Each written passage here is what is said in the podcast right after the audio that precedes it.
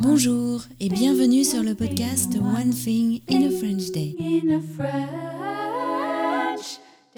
Aujourd'hui, mercredi 24 janvier 2024, cet épisode, le numéro 2321, s'intitule La galette des rois et actualité politique. J'espère que vous allez bien et que vous êtes de bonne humeur. Je m'appelle Laetitia, je suis française, j'habite près de Paris et je vous raconte au travers de ce podcast un petit bout de ma journée. Vous pouvez vous abonner pour recevoir le transcript, le texte du podcast tel que je l'ai écrit par email sur le site du podcast. Le transcript existe en deux versions, le texte seul à 3 euros par mois ou le texte accompagné de notes culturelles, de tournures de phrases utiles, de photos, etc. à 5,90 euros par mois. Je vous laisse découvrir sur le site du podcast laquelle des deux versions vous conviendrait le mieux. onethinginafrenchday.com La galette des rois et actualité politique. C'est un peu comme pour le kouglof. Quand on sait qu'on va manger de la galette des rois, on a une sorte de repère du goût que l'on attend. Et puis j'avais vu celle de Bohémie la semaine dernière qui m'avait fait bien envie. Alors je reconnais que j'ai été un peu déçue par celle que nous avons mangée hier avec mes parents. Nous les avions pourtant commandées chez un très bon pâtissier, une galette frangipane et une galette chocolat. Mais la galette frangipane m'a paru sans âme, presque sans goût.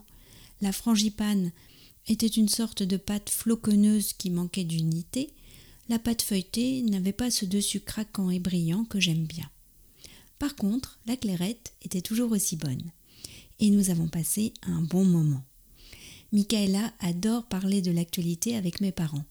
Félicia est restée aussi, ça commence à l'intéresser.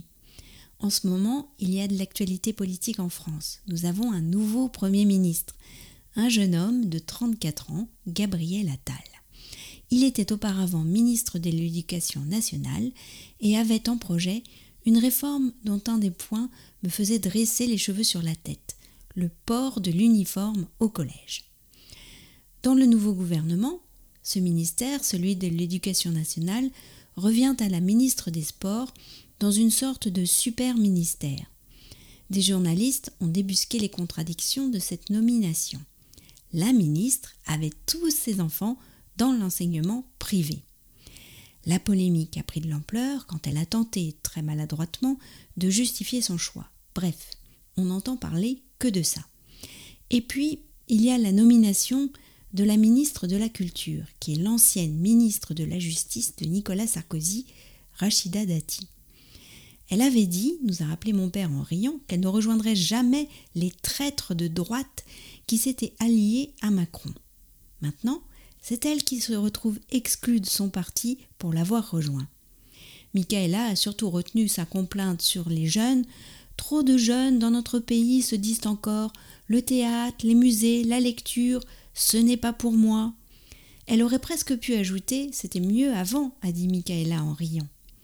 C'était mieux avant, a chantonné Lisa avec un sourire malicieux, le refrain de la célèbre chanson de Big Flo et Oli, Un coup de vieux.